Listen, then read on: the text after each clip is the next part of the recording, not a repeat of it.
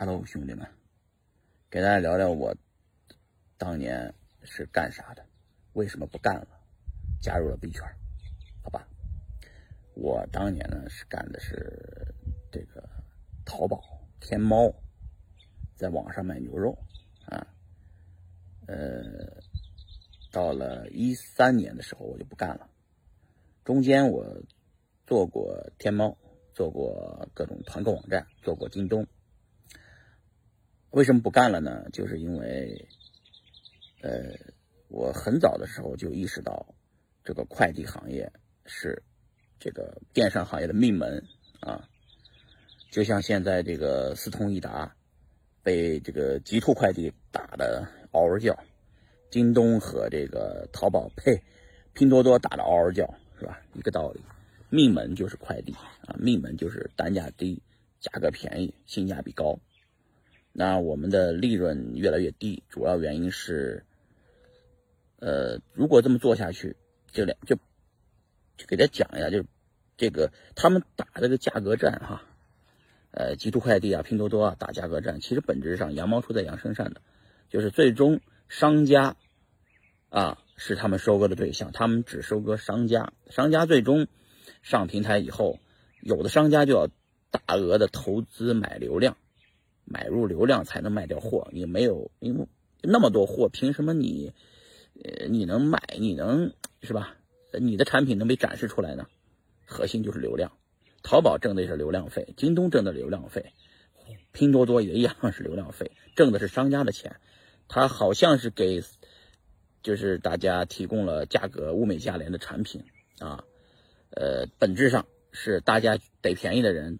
拥了上去，流量都冲上了，冲了上去，所以呢，平台呢跟商家有了议价的权利。商家一想，哎，薄利多销吧，这么多流量是吧？一天卖十万单，呃，这个东西降价九块九包邮，啊，那快递费成本一块钱，这个东西八块钱成本，呃，这个就是九块钱一共是吧？哎，九块九还能挣，还能挣什么呢？还能挣九毛钱。商家一算，一天十单，十万单。就能挣九万人民币，我操，一天九万人民币不错了。于是很多商家就愿意再花四万人民币做个广告费，所以拼多多依然很赚钱啊，流量费嘛。这种流量思维就是互联网思维，所以我觉得我这么干下去，我觉得太 low 了。最终我觉得不想干那个行业了。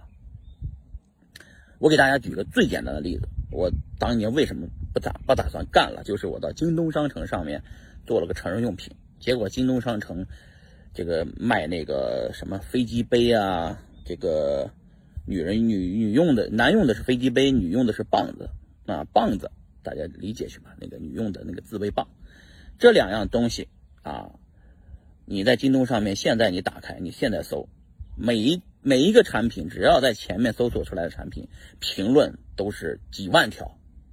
你就想一下，那个，我给你明确说答案，所有的评论的全是刷的，啊，百分之九十九点九全是刷的单，啊，他们自己买了一堆铜牌账号、铁牌账号，在上面自己买自己产品刷单刷评论，啊，然后这个一就是大家一看，哎呀，这个东西卖的很火，于是就上去买了，因为买的那个东西的人是不会写评论的，啊。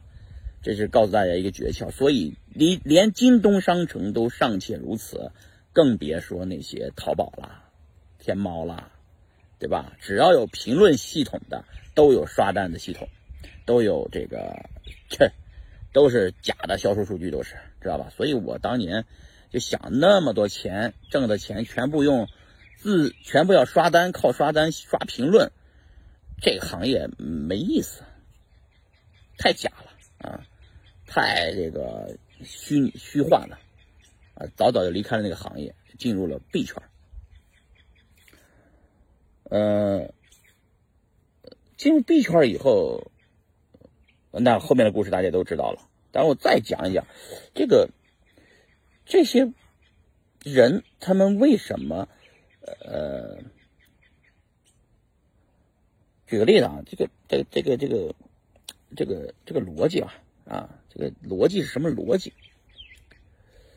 这个呃一时语塞啊，想不起来，然后整理整理思路。我整理整理思路吧，就是这个马云啊、刘强东啊，其实都挺都挺理解黄峥的啊。黄峥这些套路呢，他们当年都用过，只是年轻更年轻的人提早认识到了这个价格战啊、快递战这种思路啊，然后呢，像呃这个这个。这个，这个，这个，这个段永平他们哈，呃，他们跟这个马化腾又不一样。马化腾呢，自从被三六零的这个周鸿祎干掉，干的难受了以后，不是搞开放嘛？搞了开放以后呢，他也一直想啊，就是在电商行业布局，也就一直没有成功。段永平他们呢，虽然是做实业的，也想进入快递行业分一杯羹，电商行业分一杯羹，也是进不来。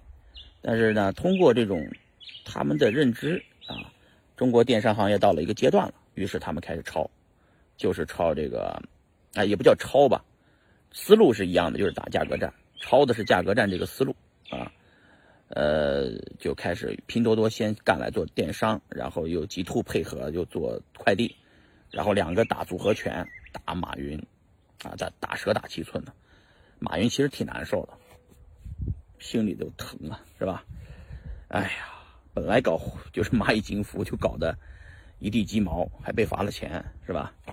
呃，这个上市还没成功，这波又被这个这个极兔打了个难受啊，很难受。所以，就是中国的商，中国的这些企业领袖们呢，都有个问题，天天的研究的都是这个窝里斗的事儿。啊，都是你干我一下，我干你一下。前两天那个特斯拉的汽车在上海车展被什么未来什么什么女未来汽车的一个派了个女枪手吧，啊，那是跳到车车顶上啊，维权说刹车怎么着怎么着了，怎么怎么的，就是太恶劣，竞争太太恶劣，嗯，就知道窝里横，啊，还是走出来的太少，嗯，细想想走出来的。各有各的打法吧。我们去印度的时候看到那个马云、马化腾其实走出来了，他们在印度大额投资啊，搞这个投资。呃，段永平他们出海搞那个 OPPO、vivo 手机的出海啊。呃，这个还有谁出海了？出海的其实挺少的。其实大家都看得见的是华为和这个呃。这抖音是吧？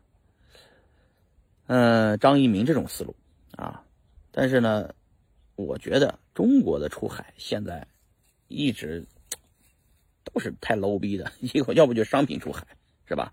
做个产品出海，要不呢技术出海，搞一个什么这个就是科技类产品吧，啊，A P P 什么出海是吧？嗯，这种出海呢还是。打蛇打不到七寸上，我觉得打蛇打七寸的办法是什么呢？我自己说啊，我自己说，就是往华尔街干，是吧？